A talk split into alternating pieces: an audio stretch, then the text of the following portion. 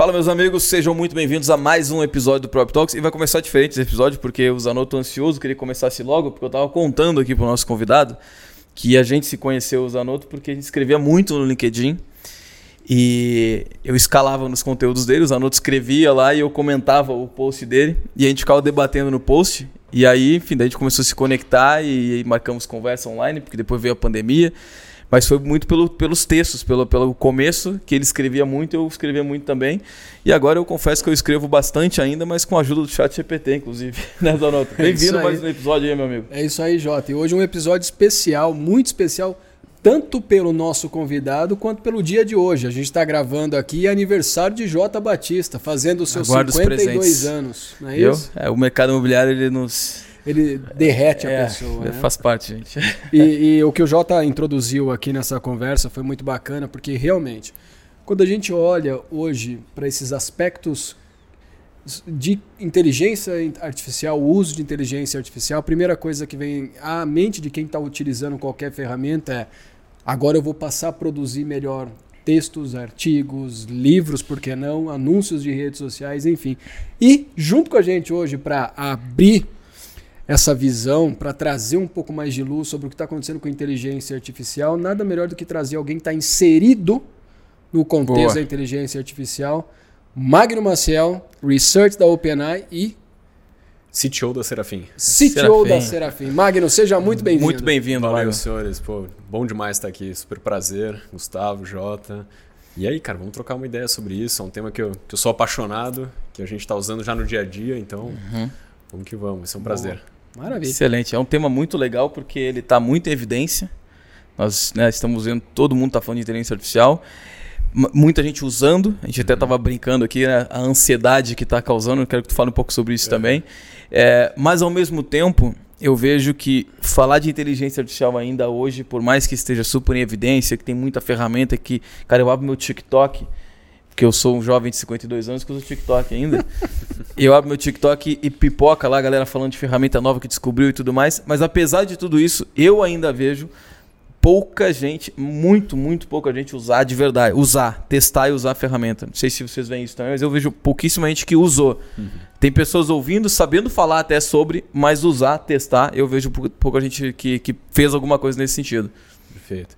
Não, é, acho que a gente está vendo uma- um momento muito, muito curioso, né? Porque inteligência artificial parece que é uma coisa que nasceu agora. Porque, porque de fato a gente está ouvindo na rua, a gente ouve no elevador, a gente pega um Uber, a pessoa está comentando sobre isso. É, claro, muito em conta pelo, pelo fenômeno do chat GPT. É, mas se a gente olha um pouco para trás, assim, puxa, já é uma tecnologia que está com a gente há muito tempo. A gente carrega inúmeros recursos de inteligência artificial no bolso, no nosso celular. Então, eu costumo dizer que provavelmente você deve ter fotos suas do passado que não eram tão boas, e se você ver as fotos que você tira hoje, elas são fantásticas. Hum, Talvez você não tenha ficado um fotógrafo melhor, mas muito provavelmente a sua máquina fotográfica, o seu celular agora é muito mais inteligente. Claro. Então a gente usa isso to- todo dia, toda hora. A diferença é que agora isso encostou no nosso eu profissional. Então agora isso está chegando no nosso ambiente de trabalho como uma ferramenta. Então, literalmente agora isso faz parte do nosso pacote Office. né? Todo mundo tem lá seu Excel, seu PowerPoint, enfim. E agora a gente tem ferramentas de inteligência artificial que compõem esse canivete suíço de ferramentas de trabalho. Então, Boa. Mas, mas estava ah, conosco há um bom tempo já. já está conosco, né? Acho que a gente já, já, já estávamos convivendo com isso há algum tempo. Se a gente for ser bem específico, assim, pegar a, a família das inteligências artificiais a qual o chat GPT pertence, que são as, as IAs generativas, os modelos de linguagem, enfim, eh, eles não eram, claro, populares, não eram ferramentas produtizadas, ou seja, não tinha uma forma de você ir lá, entrar num site e literalmente usar isso como um usuário comum, seja de forma paga ou gratuita.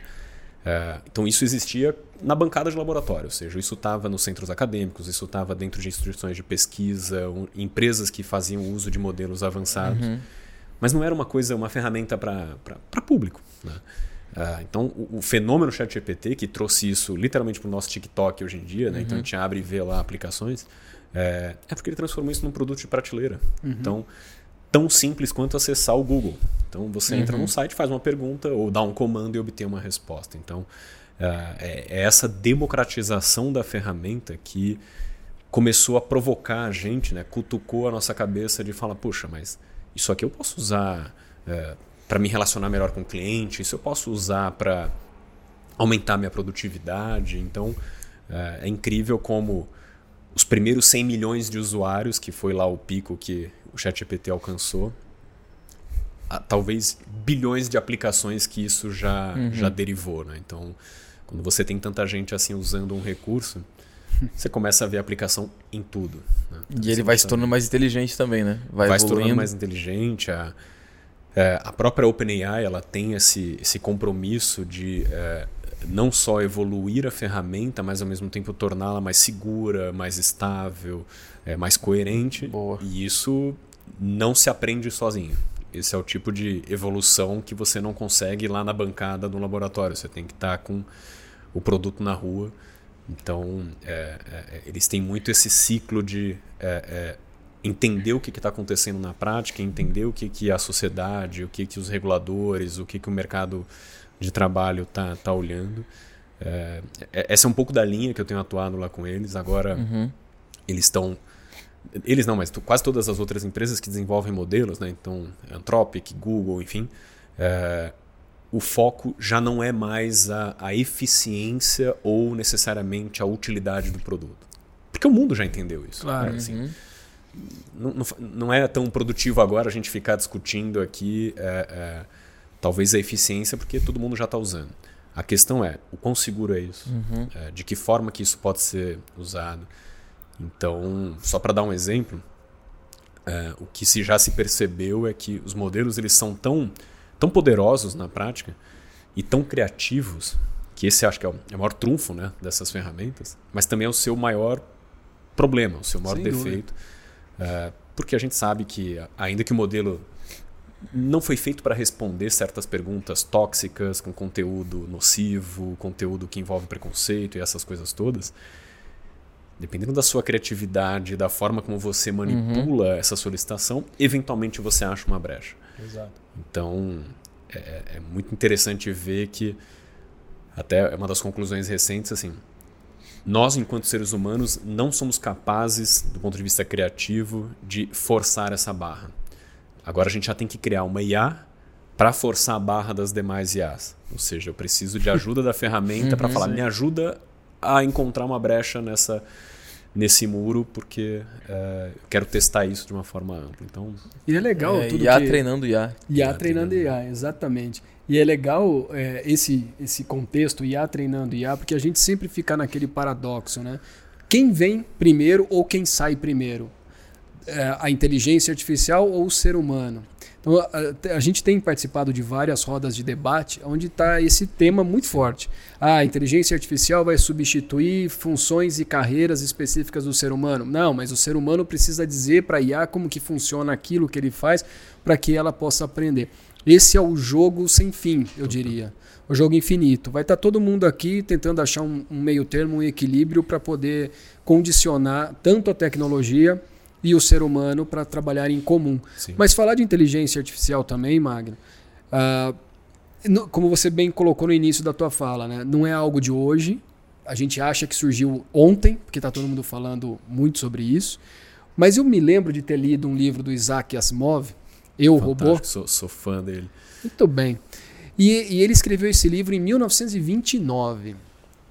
E foi a primeira vez, talvez, que a expressão inteligência artificial apareceu, porque depois, muitos anos depois, nas universidades americanas começaram a ter estudos em cima de inteligência artificial. Mas quando a gente pega ali, 1929, alguém escreve um livro dizendo a inteligência artificial vai começar a dar comandos para o ser humano, você percebe, pô, será que ele estava muito à frente do tempo ou já era algo que estava sendo estruturado, pensado, analisado? Esse, isso para mim sempre gerou curiosidade.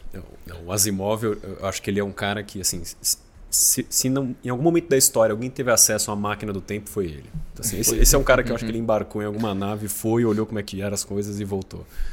Mas eu, eu acho que assim, essa, essa vontade que a gente tem é, de se tornar mais eficiente, de ter uma máquina que nos ajude, seja intelectualmente ou fisicamente, Acho que é um pouco da natureza humana da gente querer ter superpoderes.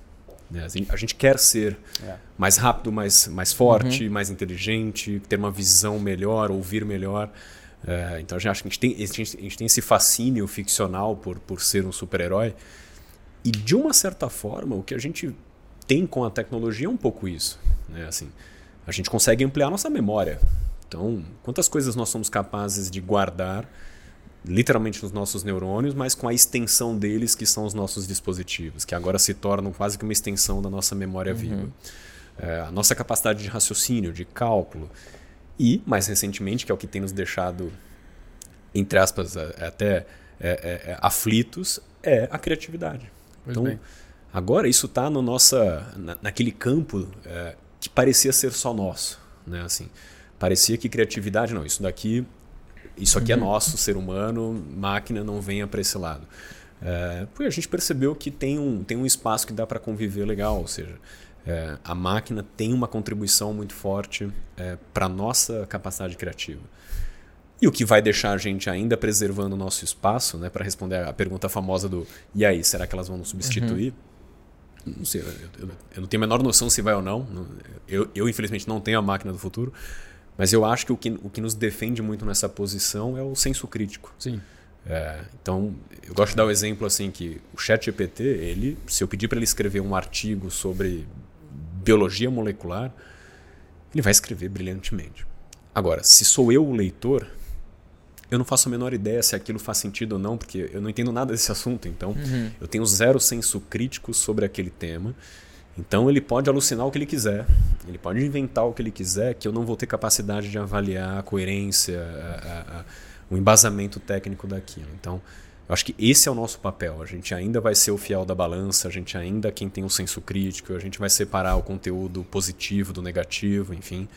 É, porque afinal de contas, acho que essa capacidade ela é, é assim, naturalmente humana. Né? Mas eu te faço uma colocação aqui. É, baseado no output que a máquina dá, né? Porque essa alucinação do chat GPT é incrível. Tem coisas que você coloca ali, ela traz ela traz uma, algumas variáveis de interpretação ali. Você acha na resposta três, quatro coisas você fala, não, não é possível, eu posso ir por esse caminho, por esse, por esse. Mas será que o ser humano ele está pronto para fazer esses filtros e tentar entender que aquilo pode ser uma variável que não condiz com a realidade que ele precisa seguir? É, eu acho que não, né? Porque. Assim, por que, que eu acho que não? Porque na, na prática, nós nem temos essa capacidade com conteúdo gerado por outros uhum. seres humanos. Né? A gente está vivenciando gente, isso agora nessa era, isso, né? né? Assim, uhum. Quantos problemas a humanidade não enfrenta, desde é, desinformação que leva a, a, a, as pessoas questionarem a ciência e isso move democracias. Então, assim, claro é muito difícil a gente olhar uma informação e entender que aquilo é realmente legítimo e tudo mais.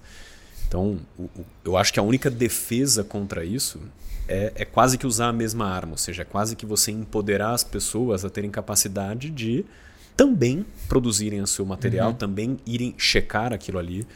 É, então, acho que é, é, de uma certa forma eu vejo que a, essa democratização da tecnologia ela ajuda também a você empoderar as pessoas. Claro. De, é, no limite, é aquela, é, é aquela recomendação meio óbvia de falar: poxa, se você recebeu algum conteúdo e tem. levantou uma, uma, uma suspeita de que aquilo não é um, uma coisa real, é um fake news, verifique. O ato de verificação acho que agora também vai começar a ser mais, é, mais inteligente. Né? Então é. a gente está vendo inclusive algumas plataformas, redes sociais que estão aplicando recursos de inteligência artificial do estilo de linguagem, ou seja, os, modelos uhum. LLMs, para inclusive monitorar aquele ambiente. Né? Então, pensa que essas ferramentas elas têm uma capacidade não só de escrever, mas elas têm capacidade de ler. Elas são interpretativas. Então, uhum. o quão útil é você ter um super leitor de tudo que está sendo escrito? Você não tem como ter um exército de pessoas fazendo isso, mas você tem como ter uma máquina é, calibrada com esse perfeita, olhar. Né? Perfeito. O que, eu, o que eu sempre digo, assim, eu tenho reforçado isso, duas coisas. É, muito que eu falo, os alunos até me zoam, às vezes eu falo, e ontem até postei que eu acho que a, a, a tecnologia não substitui o profissional, mas o profissional que usa substitui quem não usa. Então, isso é, é, até agora, isso para mim é, un, é, o, é, a única certeza que eu tenho. E a história ah, prova, né? Porque É. Quem aprendeu a usar computador primeiro substituiu quem não sabia, quem sabe usar Total. ferramentas de enfim, Eu gosto muito de dar o design, exemplo do enfim. próprio Uber, porque quando o Uber surgiu, é, foi aquela avalanche de Uber contra táxi, o Uber vai acabar com o táxi. Mas o Uber não, não acabou e naquele momento não estava não era a Uber que estava acabando, eram pessoas dispostas a baixar um aplicativo para buscar outras pessoas usando tecnologia que estavam substituindo outras, né? É Sempre uma pessoa usando. Até agora é assim, né? E o segundo ponto é que, é que eu gosto de falar também, e eu me relaciono muito com corretores, e é, é, uma, é um medo né, dessa classe de que já, tão- já são meio calejados, porque desde que começou a digitalização do mercado tá, tá se querendo substituir corretor, né? Eu já vi todo ano quase tem uma lista das profissões que vão ser substituídas e o corretor até então estava nessa lista, agora Sim. meio que saiu. É, mas eu sempre falo assim, cara, é, aquela coisa até meio, meio estoica, né? Eu, eu não, o que eu não posso interferir, eu não tenho, não tenho o que fazer, eu tenho que tentar aproveitar então para mim. Perfeito. E é um caminho sem volta. Não dá pra ficar reclamando, achar que, putz, mas vai me substituir, não vai, ficar nesse debate. Vai acontecer alguma coisa.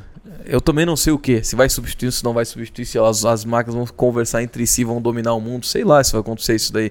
Essa, essa coisa meio cinematográfica, né? Mas o que eu sei é que é um caminho sem volta. Que isso já estava Sim. implantado né, em todos os nossos. Em boa parte dos recursos que a gente usava tecnologicamente, agora ele está numa interface muito mais fácil da gente usar também, manusear, e é sem volta. Vai só aumentar É. isso, né? Eu acho que você pegou um bom exemplo aqui da. né, quando a gente olha mercado imobiliário, né, que é, um- é uma indústria com uma abrangência muito grande, mas se a gente pega esse extrato aqui da ponta, que muitas vezes é o, é o- é o profissional ali, o corretor, que está direto com o cliente no, no ato da venda ou da compra, é, essa questão de, poxa, será que ele vai ser ou não substituído? De novo, acho que a gente não tem como saber exatamente. Mas eu, se eu tivesse que apostar, eu diria que ele está no final da fila dessa eventual substituição, porque primeiro que é uma função muito relacional, né? assim, por, por característica da, da, da, da, do- da atuação. E, e outra, é até por vir do mercado financeiro e por atuar com finanças pessoais, a gente sabe que a compra de um imóvel, ela geralmente representa a sua maior decisão de vida, do ponto de vista patrimonial. Isso é para a maioria das pessoas. Então, é a compra da casa própria, é a compra de um imóvel, é a compra daquela casa da praia do seu sonho, enfim, geralmente são os seus maiores projetos. E quando a gente observa a digitalização do, da- das finanças da- dos indivíduos, é, a gente tem estatística hoje que, mesmo com toda, né, toda a popularização dos aplicativos dos bancos, das corretoras, hoje ainda mais de dois terços das operações de investimentos não são feitos via mobile. Sim. Assim, você Uhum. não, Eu gosto muito de você falar não toma isso. grandes decisões de investimento ali né, na fila do, do supermercado Uhum. no celular. Não é, ainda não é esse o comportamento habitual, não só no Brasil, no mundo inteiro. É, então, quiçá a compra de um imóvel ou a venda, ou seja, a gente está falando de novo do maior ato patrimonial da sua vida. Então, você tá junto com uma pessoa para te assessorar, para te orientar, ainda eu vejo que vai ser uma coisa é, é, é, fundamental para que isso aconteça. né? Assim, dificilmente você vai, de novo, fazer isso pelo celular somente com assistência de uma máquina. Eu- Desde eu- que esse profissional saiba usar isso. É, Exatamente. era o ponto que ia tocar, Né? porque dentro da jornada, e isso serve para todo. Se tem o corretor de imóvel que está nos ouvindo, ele tem que prestar atenção no que eu vou dizer agora. Que dentro da jornada de compra e venda de um imóvel, ou da aquisição de um bem, seja para compra, venda ou locação, a gente tem que entender o seguinte: o corretor de imóvel é muito importante em todas as etapas da jornada. Porém, algumas delas, aí vem aquilo que a gente já conversou aqui. A máquina pode ajudar a validar aquela informação. Então o corretor tem que estar sempre preparado para todas as ocorrências, sejam elas positivas ou negativas, que o cliente traz para dentro da jornada. E fatalmente vai chegar um momento que não sei quanto dessa jornada a máquina vai cumprir sozinha. Porque lá atrás já se falava, há muitos anos já se falava, que 90% da jornada de compra de um imóvel o Google já faz pelo cliente. Só não disseram que parte que está os 90%. Porque você tem a busca, você tem a tomada de decisão, a seleção, né? você tem aí a tomada de decisão, ou seja, onde está esses 90%? Terminei esse, esse corte. Ó, isso foi um corte. Foi. tá? Isso foi um corte. Produção. Produção, faz atento aí. no Isso foi corte. um corte. Tá, Elisa? Isso foi um corte. Tem que ser muito profissional para falar e já ir pensando. Já saber o no- corte. Isso aí é. É impressionante. É que eu tenho uma inteligência artificial que já vem comigo aí, ó. É um ponto eletrônico. Ponto eletrônico. Mas o bom disso, Magno, brincadeiras à parte aqui para quem está nos ouvindo, o bom disso é que eu imagino que existam hoje inteligências artificiais criadas para qualquer coisa. Para muitas coisas. E quando a gente fala do profissional que faz a transação relacional, um uhum. processo relacional conversacional, acho que, como você bem colocou, eu confirmo, ele vai ser o último impactado por isso. Talvez quando a gente olha para o imobiliário, o que vai ser mais impactado é o que, o que se está sendo falado hoje como a definição de produto, uhum. as análises feitas para compra diária, a parte financeira. Talvez esse seja o caminho que a inteligência artificial uhum. vai funcionar melhor. Mas quando fala do corretor, ele vai ser intocável até o momento que ele achar que ele domina tudo. Porque se ele achar que ele domina tudo, a inteligência artificial vai lá. É, e não é porque ele eventualmente esteja no final da fila que o movimento não esteja acontecendo para ele também. Então, assim, é, um dos reflexos que tecnologia em geral traz, e acho que a inteligência artificial tem um que é mais com relação a isso, é ele, ele, isso eleva a barra. Né? Uhum, Então, assim, tem uma total. elevação da barra profissional que o mercado também começa a ficar menos tolerante aos escorregos, às, é. as, as, as coisas que não são as boas práticas. Então, lá, pegando um exemplo muito, muito pontual, que acho que tem, é, é um pouco do dia a dia, especialmente do corretor, é, que é você trocar mensagem. Uhum. Então, assim, à medida que a introdução de modelos de linguagem vai estar cada vez mais sendo usadas uhum. nessa etapa do relacionamento, que é aquele primeiro contato com o lead, depois você fazer um acompanhamento, é o follow-up, é depois durante a venda, e aí documentação, pós-venda, toda essa parte que, que, envolve invariavelmente comunicação, isso vai estar num nível muito elevado, ou seja, se você roda de peito aberto, ou seja, se você está rodando literalmente você escrevendo, você revisando, você tendo que ter velocidade na resposta para não, não esfriar o lead e tudo mais, como é que você entrega a mesma qualidade, a mesma assertividade de quem usa uma ferramenta como essa? Uhum. Pois bem. Então, é, a gente começa a ver que assim o mercado eleva a barra e o outro lado, que é o consumidor, tá, tá entendendo esse movimento. Uhum. Então, você vai começar a, a ver que cada vez mais as pessoas exigem um certo padrão de atendimento de tudo isso. É, eu, eu observei um pouco de fora, mas quando a gente pega as plataformas de anúncios, por exemplo, a gente já consegue notar o quanto há a preocupação com a qualidade na exposição do imóvel. Não dá mais, o mercado não aceita mais uhum. que você tire uma foto de qualquer jeito, que você faça uma descrição muito né, assim superficial, porque isso vai te colocar de novo no fim da fila. Claro. É, então, assim, só para você estar tá na média, ou seja, só para você estar tá no game e, e, a, e, a, sua oferta ser minimamente é, é, interessante, você já tem um padrão mínimo de qualidade. Claro. Então acho que essa, essa qualidade, essa eficiência vai começar a subir. Então, assim, Total. Se, se, você não, não subir no banquinho, a água te pega logo. Né? É, é, não, muito. E tem. Eu tô, eu tô vendo assim, dois movimentos de, de uso da inteligência artificial que eu acho que, separando de forma bem grotesca, assim, seria um movimento mais ativo e um movimento mais passivo, do, por parte dos profissionais. O ativo é ele ir lá e usar uma ferramenta. E eu vi um caso muito legal há pouco tempo, esqueci de, te, de salvar a, a, a notícia vou procurar até, que foi um corretor dos Estados Unidos, que ele vem de Miami, corretor americano, não é nem brasileiro, que é raro, né? Porque tem muito brasileiro lá trabalhando com, com, com corretagem lá também. Eu dominamos lá, mas era um americano. O americano é raro lá em Miami, né? Mas era um americano trabalhando uma, uma venda de produto lá. E aí, se eu não me engano, era da. É, não, não era da Serrant, porque o Serrant é em Nova York. Era alguma imobiliária grande e ele tava fazendo. Ele fez um vídeo dele eu esqueci de te mandar isso. Ele fez um vídeo dele para um anúncio, vendendo um, um, imóvel, um lançamento. E ele pegou, usou uma ferramenta de inteligência artificial para criar esse mesmo anúncio dele falando em outras línguas, para ele fazer um patrocinado na Europa, eh, na França, na Itália, na Espanha, enfim, vários lugares em que poderia ter um cliente que compraria. Ele pegou o mesmo anúncio, que hoje você pode pegar uma ferramenta de inteligência artificial e pegar o mesmo anúncio, ela vai até mexer tua boca como se estivesse falando é, a outra língua o mesmo anúncio. Mas olha a sacada que o cara teve. Em vez de botar a legenda, que é o uhum. natural, ele fez o anúncio dele falando em outras línguas. Globalizou o marketing dele. O anúncio, porque era um imóvel em Miami, que todo mundo do mundo inteiro olha para Miami e quer comprar. Então até em russo ele fez para poder lançar, anunciar na plataforma específica lá da, da, da, da, Rússia.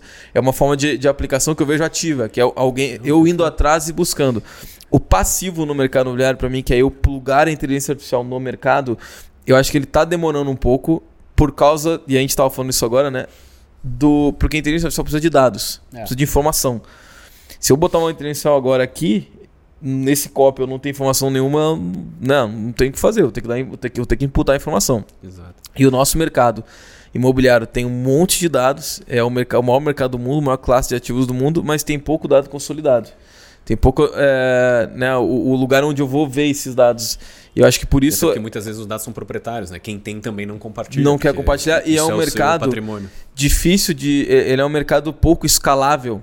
Né? Então, quando a gente fala da maior incorporadora do Brasil, ela ainda é muito pequena em dados. Uhum. Se for parar para ver eu teria que ter todas as incorporadoras junt, se juntando para compartilhar os seus dados para a gente ter uma grande, não, uma grande análise, uma grande predição. Uhum. Então por isso que eu acho que essa parte mais passiva da inteligência está demorando um pouco para acontecer, aparecer no mercado, já está acontecendo mas demorando um pouco por causa disso, né? Dessa junção dos dados. Perfeito. Mas aí tem a ver, Magno, com a questão da cultura das empresas também, né? Porque, Jota, quando a gente fala de análise de dados, cara, uma, uma empresa incorporadora, a maior que você está dizendo ainda é pequena em dados, é porque ela não tem a cultura de tá, estar todos os dias entendendo o que os números querem dizer. Para nós isso é muito novo ainda, análise Sim. de dados. Então, o caminho que se faz, qual seria melhor? Uma tecnologia? O ser humano a, aprender a fazer a sua própria análise de dados?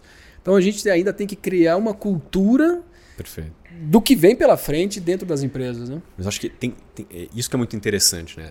Acho que todo mundo já, já, já ouviu essa questão de, puxa, os dados são o novo petróleo, uhum. todas as empresas têm que olhar isso. Ok, tá mais e na prática? Então, assim, uhum. isso, isso já está já, já tá difundido, mas quando você vai para o dia a dia das empresas, e basicamente qualquer segmento, e aí, como é que eu faço isso? É, a, a ciência de dados ela é uma ciência que não é tão óbvia. Não é só você ter a capacidade de coletar. Você tem que. E aí, depois, mesmo que eu tenha é, acesso, e o que, que eu faço com essas informações todas? Então você pega uma cidade como São Paulo, onde você tem quase que centenas de microecossistemas aqui dentro, com diversas realidades né, é, de topografia, de demografia, de patrimônio e tudo mais. Tá, eu até posso acessar isso, mas como é que eu manejo todas é. essas informações? Uhum, e uhum. aí, eu acho que até nisso, uh, os recursos que a gente hoje consegue acessar também podem ajudar. É, muitas vezes há aquele bloqueio de você sequer saber o que perguntar. Então, Boa. quando você nem sabe o que perguntar, poxa, dá um passo para trás e pede ajuda da própria ferramenta. E aí eu estou dando esse exemplo, acho que vale para o micro, vale para o macro, assim, desde quem, quem, trabalha sozinho e às vezes está naquele bloqueio criativo, uhum. até eventualmente um tomador de decisão, um líder, um gestor, que também, apesar de ter acesso aos dados, tá, mas como é que eu faço para que isso se torne algo diretivo, para que eu consiga eventualmente tomar uma decisão consciente baseada nesses dados. Então, uhum. a capacidade de você agora saber, poder perguntar para os dados, e aí, o que, que você me conta? Não, e aí, o que, que eu faço com você? Que para onde eu vou é, com base em tudo isso? Eu acho que a, esse é o shift, essa é a transformação que a gente está tendo agora. Muito e aí, bom. de novo, né, a vantagem competitiva de quem souber conversar com esses dados primeiro, ela é é, chega a ser desleal. Muito bom. Jota, essa fala do Magno me lembrou um, um dos episódios do Prop Talks que a gente fez com o Nathan Varda, da Própido, aonde ele cita exatamente com outras palavras isso que você acaba de colocar, porque a Própido, ela ela está em busca hoje da melhor precificação dos imóveis na cidade de São Paulo.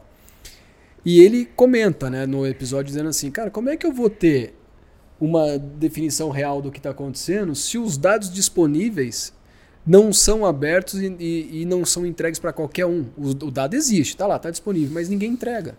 Né? E uma, um dos desafios hoje é saber separar esses dados e trabalhar com esses dados da melhor forma para que você tenha a predição mais real do que está acontecendo hoje e o que pode vir a acontecer amanhã, porque a ferramenta ajuda você a olhar para frente uhum. e descobrir alguns cenários, ou pelo menos criar alguns cenários futuros. Né? Perfeito. Eu queria aproveitar esse, essa parte que a gente está aqui fazendo esse, essa conversa e lembrar que a gente está aqui na House hoje gravando mais um episódio do Prop Talks. Se você quiser, assim como o Rodrigo Cabral, nosso amigo, participar das gravações do Prop Talks, é só falar com a gente. O Rodrigo está ali sentado ali nos ouvindo. Eu só não vou te mostrar na câmera aqui porque não dá para virar a câmera, mas ele está aqui com a gente, já não é a primeira vez. Então, Jotinha, se alguém quiser participar das gravações do Prop Talks, chama o Jota, me chama, chama o Prop Talks, vem para cá. Vai ser um prazer recebê-los. Posso falar, Boa. se você está achando que o papo é legal aqui na gravação, dos bastidores é tão legal até mais. É, exatamente. Que, que, rola muito papo bacana. É, rola, rola bastante. Às vezes a gente até tem que segurar um pouco a conversa fora pra gente conseguir ter a conversa aqui também, né? Falar aqui. Mas muito bom essa, essa lembrança do, do Nathan lá que a gente falou, uma, uma plataforma de, de análise de dados também. É, tem um grande amigo nosso que é o Iago, que tem a Nauk. A Nauk é uma empresa de marketing que era uma empresa de marketing e uma empresa agora de tecnologia. O que, que eles fazem? Eles sempre foi uma empresa de olhando para performance, para growth. E aí agora eles eles estão criando uma, uma, ferramenta, uma plataforma em que eles pegam e juntam todas as informações de publicidade de campanha da empresa, toda a fonte de dados que a empresa tem, é o anúncio no Instagram, é o anúncio no Facebook, é o dado do, do CRM da empresa. Eles tentam juntar isso numa única ferramenta para usar a inteligência artificial para fazer essas perguntas. Uhum. Ou quando, qual, qual, o tipo de cliente que eu mais vendo? Essas perguntas que são até meio bobas às vezes para o negócio, mas que a gente esquece de perguntar e que a ferramenta pode nos responder é. e inclusive para fazer a ferramenta gerar as perguntas que a gente precisa para o negócio. Exato. E é, muito legal é isso. Muito, muito interessante que acho que esse exemplo é ótimo de dá a impressão que inteligência artificial, os recursos que a gente está conseguindo acessar hoje em dia, eles eram aquele é, é aquele elo que parecia que estava faltando na equação, né? que estava na, na uhum. cadeia toda. Então, você já tinha dados, você já tinha demanda, você já tinha a percepção de o quanto isso era importante, mas você não tinha, às vezes, uma, a caixa de embreagem. Né? Você não tinha como conectar uhum. uma coisa na outra. E, assim, eu tenho uma certa percepção com relação a isso. É, eu faço parte de uma empresa, sou sócio da Thermofy, que é uma empresa de inteligência artificial aplicada na área de termografia clínica. O que, que, é isso na prática? Caramba. Sabe aquelas câmeras térmicas que você tira uma foto e ela apresenta um mapa uhum. de calor por infravermelho? Uhum. É, se descobriu há algumas décadas que é, existem alguns, algumas patologias humanas que são representadas termicamente. A mais comum é uma inflamação. A inflamação, literalmente, ela está aquecendo um lugar. Você tem questões virais que trazem uma questão é, é de temperatura óbvia, que é Sim. a febre, enfim. Só que a gente tem alguns comportamentos térmicos no corpo que eles são por é, é, paridade térmica. Então, o nosso corpo deveria ser literalmente espelho térmico. Então, uhum. esse seu ponto térmico deveria ser igual a esse, esse deveria ser igual a esse. E qualquer variação nessa simetria térmica aponta algum problema de saúde. Que Muito legal isso aí. Isso foi se aperfeiçoando, isso é uma área da medicina que, que existe no mundo inteiro. Só que normalmente as pessoas nunca ouviram falar disso. Falam, poxa, tá legal, mas eu nunca fui no hospital e, e alguém fez um exame desse comigo. Uhum. Por quê? Ainda que a ciência soubesse de tudo isso, ainda que a gente consiga hoje ter acesso a câmeras térmicas relativamente baratas, que era uma coisa, tecnologia militar, Sim. ou seja, que custava milhões e era de acesso restrito, mas hoje você pode comprar em qualquer lugar. Então, já que eu tenho tudo isso, mas por que, que isso ainda não é algo tão, tão acessível? Porque faltava uma ferramenta de inteligência para ajudar na análise da imagem. Um, um, um, um, exame termográfico, ele não é que nem um raio-x que o médico olha contra a luz e, uhum. e, e, entende na hora qual é o problema. É uma coisa que você tem que fazer cálculo matricial, você tem que fazer uso de, de computação avançada para conseguir só entender o que está acontecendo. E não dá, assim, não é um tipo de, de, de, de análise que você tem de forma rápida, é, o profissional precisa de anos e anos de estudo para ser capaz de analisar essa imagem. Então o que a gente fez foi justamente preencher esse elo, falando, puxa, eu consigo uhum. entregar uma ferramenta que junta tudo que já estava ao redor, todas as ciências já estabelecidas, é, reconhecidas cientificamente, mas que precisava de uma ferramenta. Precisava ter uma forma de analisar isso. Então acho que isso é, é o que a gente estava comentando agora há pouco. Assim, o mercado imobiliário também tem essa característica de às vezes você está numa literalmente numa, numa, cidade, numa imensidão de dados. Tá, mas e aí? O que, que você faz com isso? Como é que você chega a conclusões, como é que você entende os drivers, como é que você é, eventualmente separa o que é ruído e, e, uhum. e, consegue enxergar o que realmente importa, falta alguma ferramenta, ou na verdade acho que faltava. Né? E agora a gente, a gente começa a ter isso daí, né? Porque também vai muito além, é, no caso do mercado imobiliário, dessa análise de dados, acho que vai, vai além do próprio, do próprio dado, né? Falando, a gente está falando do incorporador. Do incorporador que é o dado lá de venda, de preço, de, de, né, de terreno, de, de, cidade. Porque é, se a gente for um pouco mais longe e tentar entender, usar os dados e criar, ver o que, que tem de. onde é que se cruzam isso, é ver, por exemplo, por que, um empreendimento como esse, por exemplo, da House que a gente está, atrai, teoricamente, atrai mais jovens e tu entende que será que é o pelo metro quadrado, será que não é? Aí tu começa esse cruzamento até comportamental dessa classe que não, tá no, não é um dado de mercado já é um dado fora do mercado, que pode ser até pegado do censo, alguma coisa assim. Eu acho que esse eu, eu não tô vendo ainda, tô vendo, mas não ainda tão, tão em massa esses cruzamentos multiplataformas, assim, sabe? Multi uhum. é, segmentos até. Que eu acho que quando a gente começar a ter isso, a, é, é, a gente vai. Né, a empresa que usa isso vai começar a ter uma. uma um, não uma previsão, mas uma predição, talvez, uma, sim, sim. uma forma de se antecipar algumas tendências e, até, né? Não, com certeza. E, e de forma acessível, né? É, porque também não adianta nada você ter tudo isso à disposição, mas se também tiver um patamar é. É, que não é viável, também vai continuar não, não acontecendo nada. Então, se a gente olha para trás, tudo isso que você acabou de falar é, já era possível de ser feito. Contanto que você tivesse uma equipe de cientistas de dados uhum. é, que dedicassem alguns anos criando toda uma base para análise, um algoritmo para isso, pega esse algoritmo, aluga um cluster de um supercomputador por um período, gasta alguns milhões, pronto. Você tem a sua predição. Não é tão, tão uhum. simples assim, não né? É tão assim, óbvio fazer Não é isso. tão óbvio. Então, é, acho que a grande questão hoje é, também é a, é a acessibilidade. E é, e é, tão acessível que mesmo o indivíduo, aquele corretor que você comentou lá dos Estados Unidos, que é, o cara que está ali sozinho, muitas uhum. vezes autônomo, é, que ele não está suportado por uma estrutura corporativa, não tem uma área de uhum. tecnologia, uhum. uma área de P&D e tudo mais, cara, esse cara acessa as ferramentas que é. as enterprises estão usando, ou seja, isso é fenomenal. isso é muito legal. Então, seja na questão que você comentou de dele produzir um vídeo com é. tradução simultânea, com lip sync e tudo mais, mas pensa que para ele produzir esse vídeo, ele usou o celular, que já tem uma qualidade impressionante, ele uhum. pôde editar o vídeo dele com recurso de IA. Então, quão acessível é hoje uma edição de vídeo com porte adequado, né? com uma qualidade uhum. adequada. Não vou falar que é o top tier, porque lógico, um profissional sempre vai fazer uhum. melhor, mas já é adequado. Então, assim, você consegue ter ferramentas de edição, ele consegue legendar esse vídeo, ele consegue adicionar um, é, é, uma correção de cor, colocar uma música de fundo, publicar isso numa rede social, ter uma ferramenta que ajude ele a criar o conteúdo, a tag, a ajudar no SEO, lá na busca, sozinho.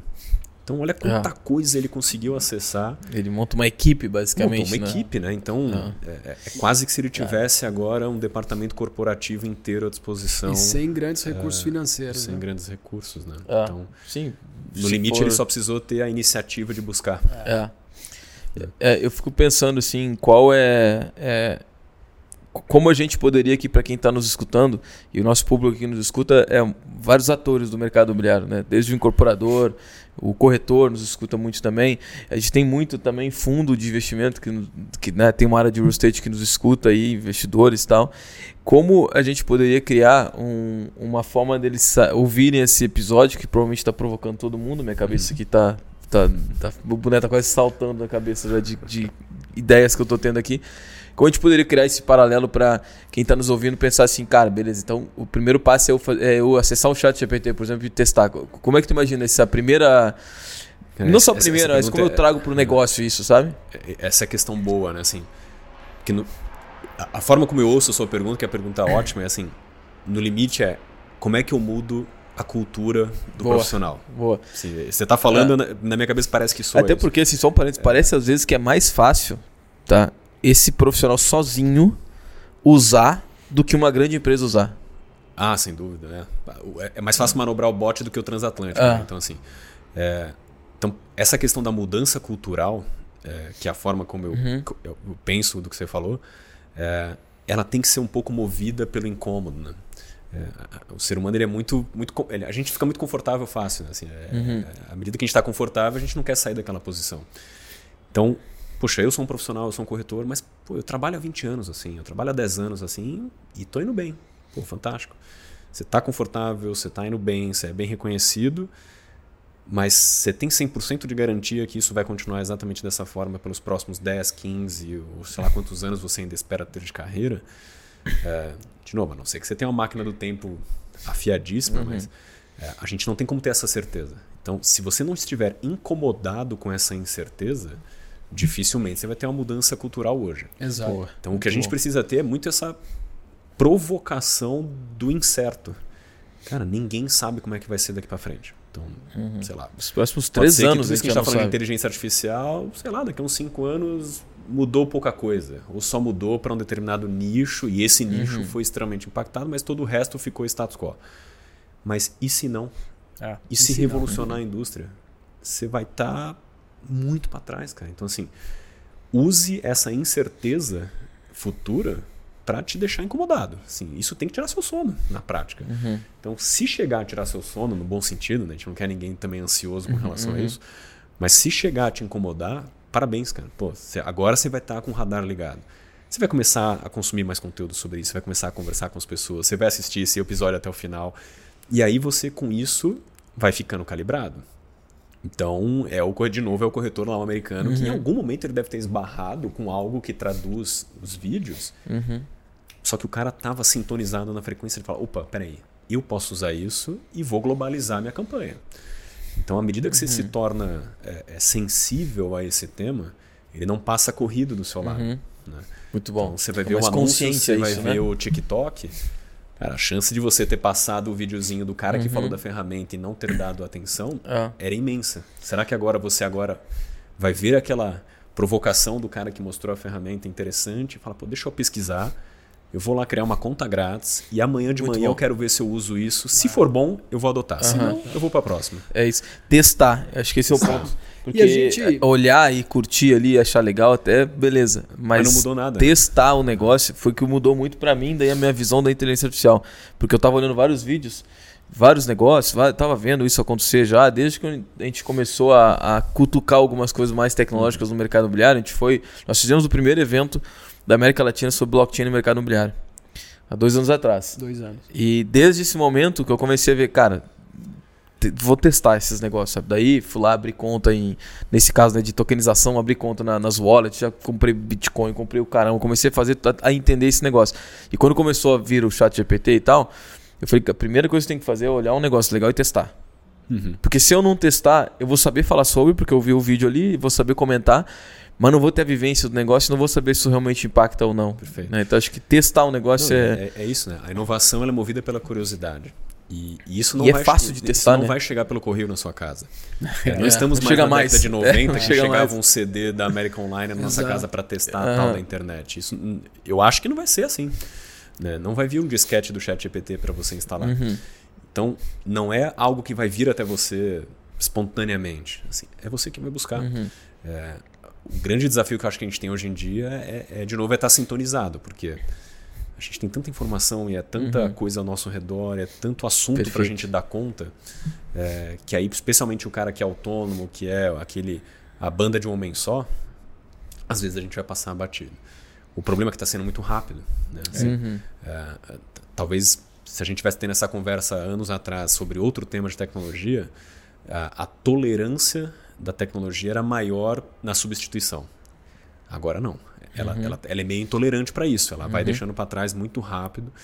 é, porque é o que a gente estava comentando aqui nos bastidores. Assim, mesmo quem está, assim, como nós aqui, viciados no tema, todo dia tentando acompanhar, cara, não dá. Assim, se, se você viaja no final de semana e fica dois dias sem internet, eh, você já acha que você perdeu eh, metade da temporada do Netflix ali, você já não entende mais nada. É. Então, Tem dois pontos que eu queria tocar com vocês nessa conversa, que de ouvir tudo aqui, a cabeça ferve mesmo, né, Jota? Porque esse é um tema assim muito sensível, porque ele te leva a pensar em diferentes possibilidades do uso de uma tecnologia como a inteligência artificial em diferentes momentos para diferentes definições, coisas, né? E aí falando em coisas, eu pergunto assim para vocês aqui, o mundo é feito de coisas. Se a gente pode generalizar tudo que eu tô vendo aqui, coisa, esse boneco, quem não quem tá ouvindo tem um boneco de um urso do meu lado, é uma coisa. O ato. Em cima da- dessa mesa, que é uma coisa, tem copos que são coisas. E aí você vê empresas como a Tesla, que criou um carro autônomo e fez o sentido do carro mudar. O carro nasceu para te levar do ponto A ao ponto Z. De- você manejando esse carro e, e, e você conduzindo esse carro. Quando a Tesla solta um, um automóvel autônomo que tem uma inteligência artificial ali, que está mapeando ocorrências em volta desse carro, e ela faz parte do processo que o ser humano faz, a primeira, primeira coisa que eu quero deixar aqui é a inteligência artificial ela está mudando o sentido das coisas. Tá, Maga? E a segunda coisa que eu queria colocar aqui é a seguinte: como que fica as outras os outros temas, os outros assuntos, as outras ciências quando a gente está olhando para a inteligência artificial? Por exemplo, saúde, marketing, processos comerciais, relacionamento, É, enfim, tudo isso que a gente tem ao nosso redor, quando eu aplico o conhecimento da inteligência artificial, de novo, será que na Tesla, quando. Peguei um exemplo da Tesla, a gente tem outros exemplos, mas o carro nasceu com uma definição, a inteligência artificial trouxe outra. Uhum. As áreas de trabalho, cargos e funções nasceram para uma coisa, a inteligência artificial levou para outra. Cara, isso é um negócio que vai daqui uhum. até amanhã essa conversa. Sim, quando a gente pensa em coisas, né, que, que é que isso que você comentou, Gustavo, é, a última vez que eu fui para o Vale do Silício foi em 2019, pouco antes da pandemia. E, e aí eu estava com meus sócios e tal, e a gente resolveu alugar um Tesla. Eu nunca tinha andado de Tesla, pô, vamos alugar um Tesla, legal pra caramba, muito bem. E a gente sabia que tinha um recurso de, de direção autônoma. E assim, eu me considero alguém que gosta muito de tecnologia e, e é curioso e tal. Mas eu já falei logo, falei, ó, esquece, zero chance de eu ligar esse piloto automático numa rodovia daquelas americanas com sete pistas, todo mundo andando a milhão. Se cruzando. Ainda mais num carro alugado que no Brasil vale um milhão de reais. Falei, não, esquece. Não vai rolar. Tá bom. Tava eu lá no, na, na, na, na direção, na rodovia. Falei, tá bom, vou tentar. Você aperta duas vezes a alavanquinha aqui na mão esquerda, ele assume, você sente que ele assumiu, ele dá uma. Parece que ele incorpora. Uhum. Pô, fantástico. Confesso para você assim, levou cinco minutos para eu já não estar tá mais olhando para frente da estrada. Eu já estava ao lado cantando o videokê, porque para quem não sabe, o Tesla tem um videokê embarcado.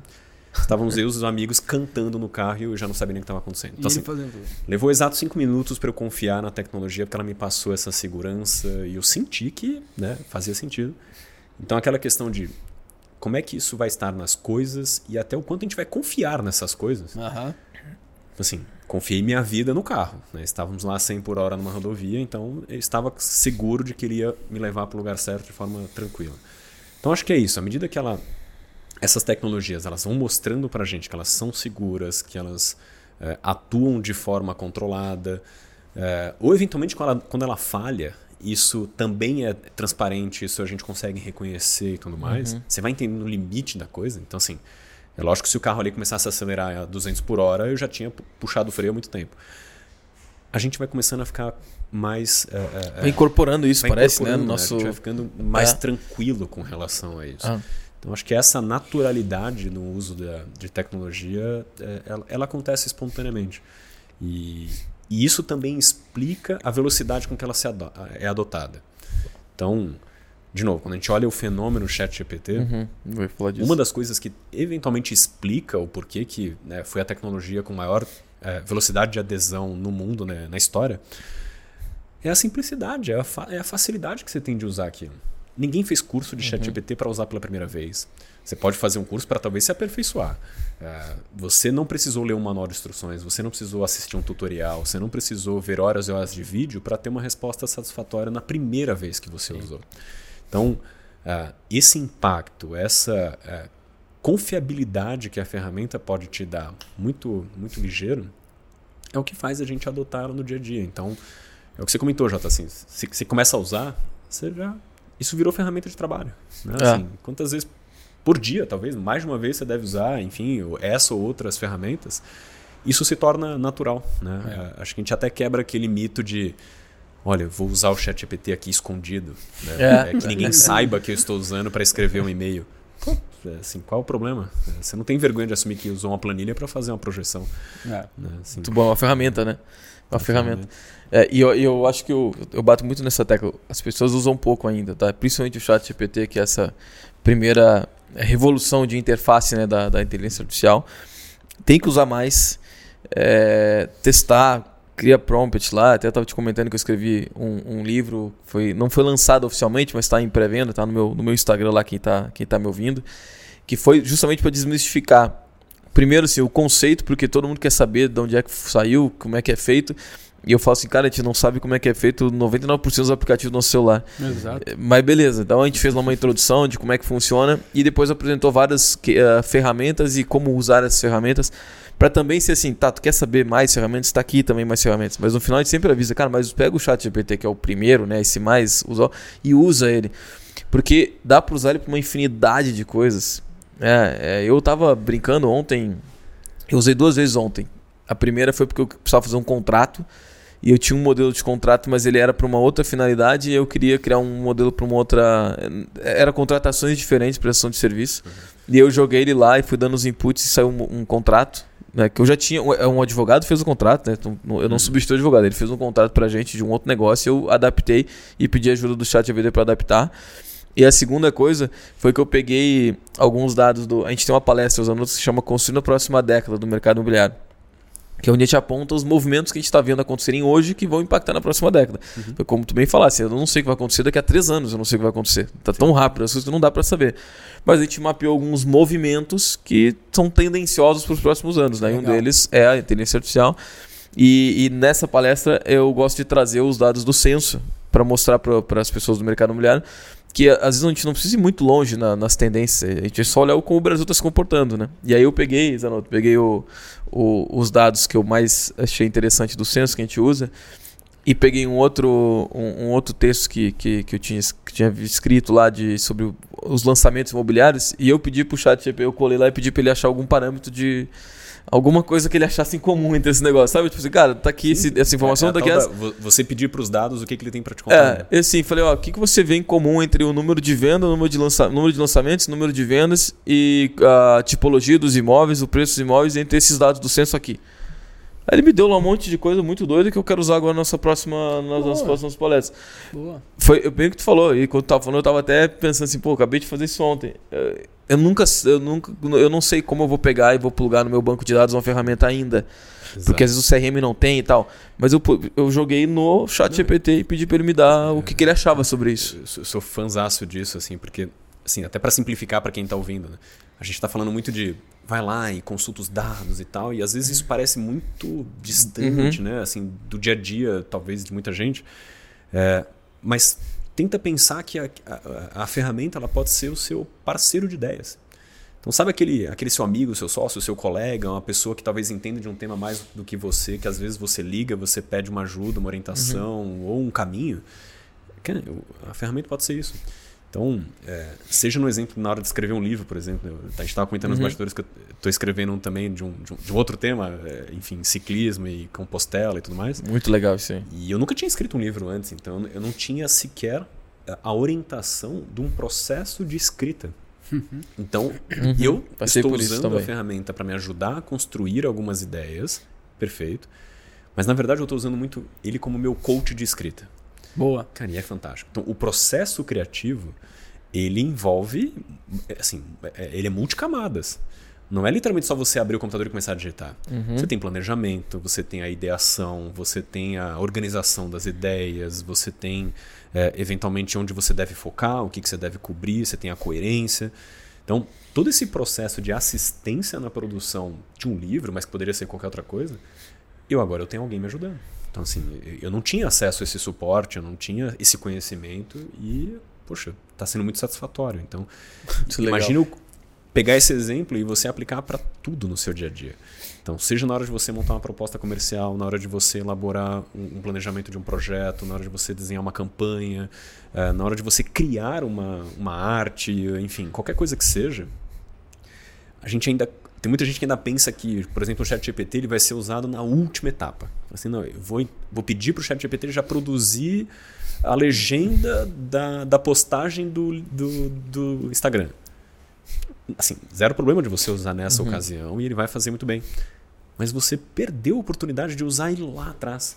Lá no início, quando você está fazendo o planejamento de postagens de conteúdo para o seu próximo semestre. Uhum. É, ele, ele começa lá atrás. Então, de novo, na hora que você está sintonizado para isso, que você começa a entender que é uma ferramenta que você usa em inúmeras ocasiões, se você estiver é, é, atento a isso e você se lembrar que existe uma ferramenta e, e tiver a curiosidade de perguntar para ela, você começa a ter uma aplicação muito maior. Né? Então, então, você tem que dar contexto para a ferramenta. Você tem que dar contexto. Desde o início do teu pensar até a entrega da ferramenta é sempre baseado em contextos, contextos, contextos para que ela gere uh, para que ela te leve a ter uma definição clara daquilo que você está buscando.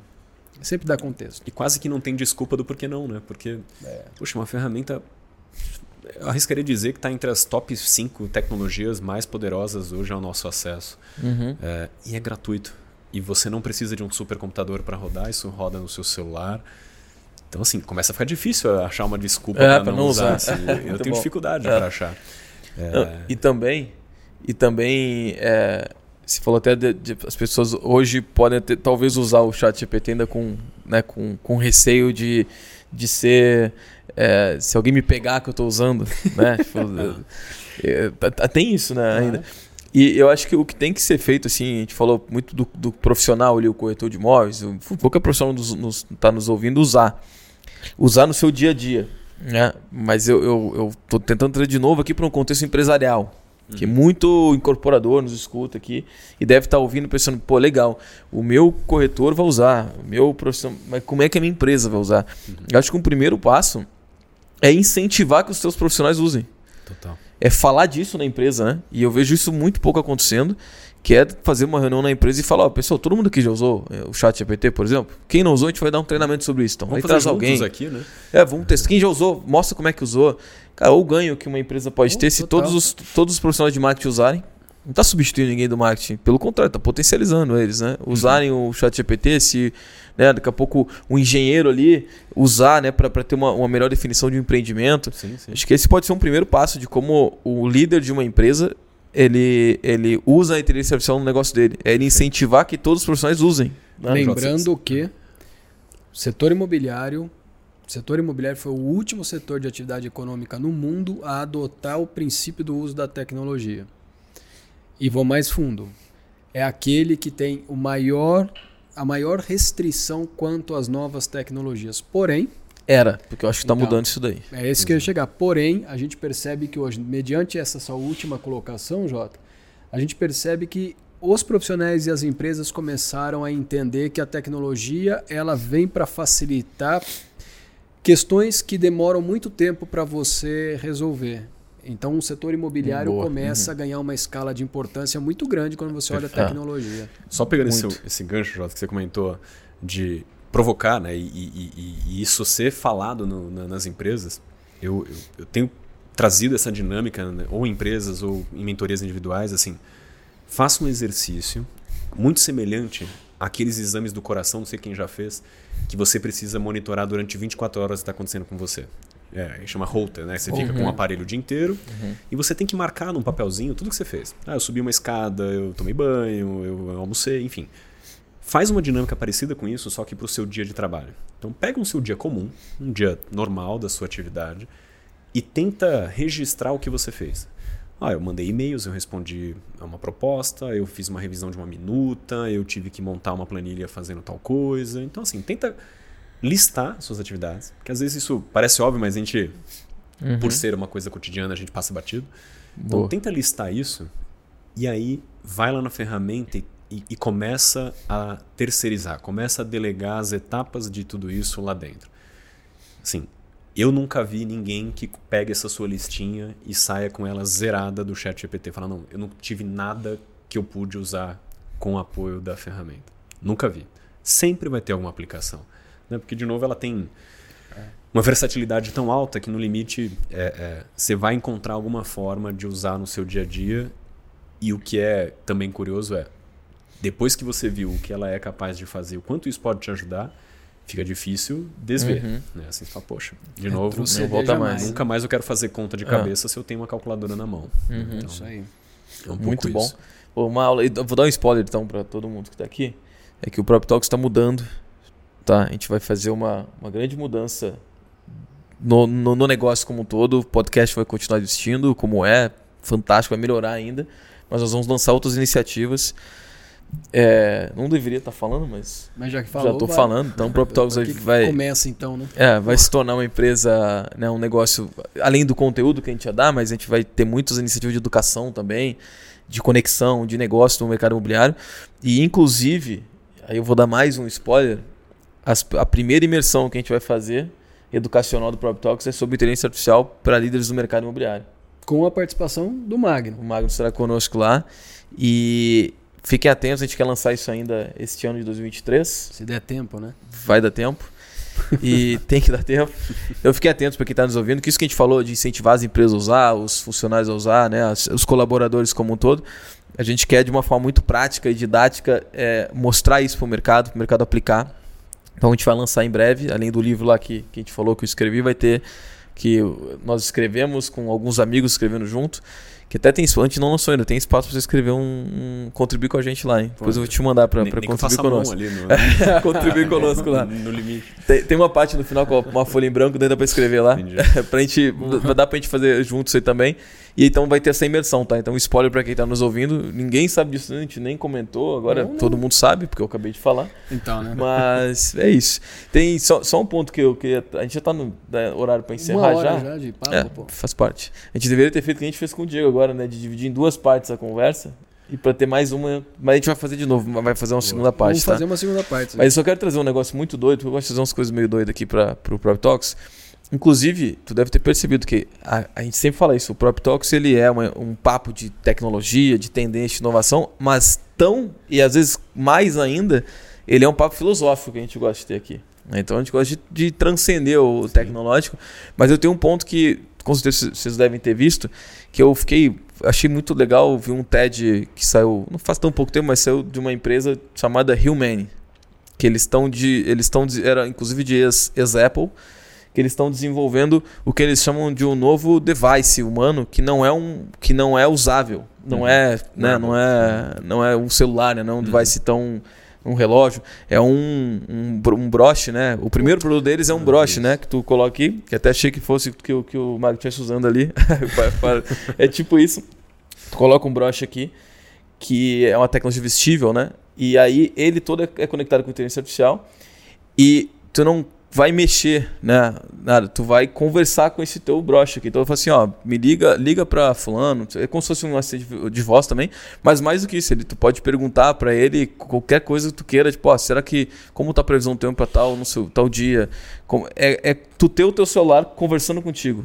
Mais ah. ou menos essa pegada numa, num nível muito maior. Aí eu aconselho para vocês olharem o TED Talks, é Humane o nome da empresa. Achei muito legal essa parada aí. Agora que você falou e o, e o formato dele me, me recordo. Inclusive é... participou de um desfile agora, da, se não me engano foi da Prada. E tem, e tem outras, e eles botaram... versões, tem versão colada. Isso, né? exatamente. É, é, fantástico. E assim, isso, isso renderia um outro papo de umas duas horas, mas... Eu puxei o gancho é, pro próximo, viu? Pra gente já fazer a parte 2. isso aqui, eu acredito que nós, no futuro, iremos nos arrepender de não sermos bons arquivistas digitais. Ou seja, a gente não cuida muito dos nossos dados, a gente não está preocupado nem onde uhum. eles são uhum. usados e nem em tê-los na nossa mão. E à medida que a gente vai vendo o que é capaz de ser feito, e aí isso vai estar tá literalmente sendo carregado, né, uhum. né, pendurado no nosso pescoço, ou na nossa roupa, ou, ou, até talvez implantado na gente, sei lá, é. a gente vai ver que a gente vai deixar de, de ter a oportunidade de ter alguns superpoderes no futuro. Né? Aquilo que a gente comentou de uhum. a tecnologia eventualmente ela nos superabilita em algumas questões, seja na memória, na capacidade de raciocínio, na previsão de algumas questões. Se a gente tivesse mais informações sobre nós mesmos desde lá atrás, isso seria amplificado lá na frente. Então, talvez a gente olhe daqui 10 anos para trás e fale, puxa, eu queria muito estar lá em 2023 e ter sido o primeiro a comprar o dispositivo uhum. que me ajuda a registrar é. coisas do dia a dia. Muito bom. Não sei, essa é a minha aposta filosófica ah, para o futuro. Viu? É para encerrar com, com, com, chave de ouro, né? Esse negócio do Rumene, só para uh, contribuir também, ele é muito legal, acho muito doido. É, vou falar de novo, bota lá TED Talks Humane, H-U-M-A-N-E, que é o nome da empresa. E eles são contra no screens, né? Sem, sem, não querem ter telas. O negócio deles é que o futuro, a gente perde muito tempo nas telas, a gente perde de viver a nossa vida ao redor de viver com os nossos filhos, nossos amigos, porque a gente está na tela. Então eles acreditam que o dispositivo vai estar tá na gente, não numa tela. E justamente para que a gente consiga dizer assim, cara, eu tive um jantar em dezembro de 2020 de 20 com alguns amigos. O que estava acontecendo naquele jantar lá? E aí a inteligência artificial ouviu esse jantar, ele vai poder. E falando, né? Porque a fala é a nossa comunicação mais é natural. A criança ela aprende a falar muito antes de escrever. Ah. Então, a gente hoje só se comunica com as máquinas escrevendo. É. Mas agora a gente está falando e por aí vai. É, imagina a gente pegar e dizer assim, daqui a algumas semanas, falar, ó, eu, a gente teve uma conversa com o Magno muito bacana no Prop Talks.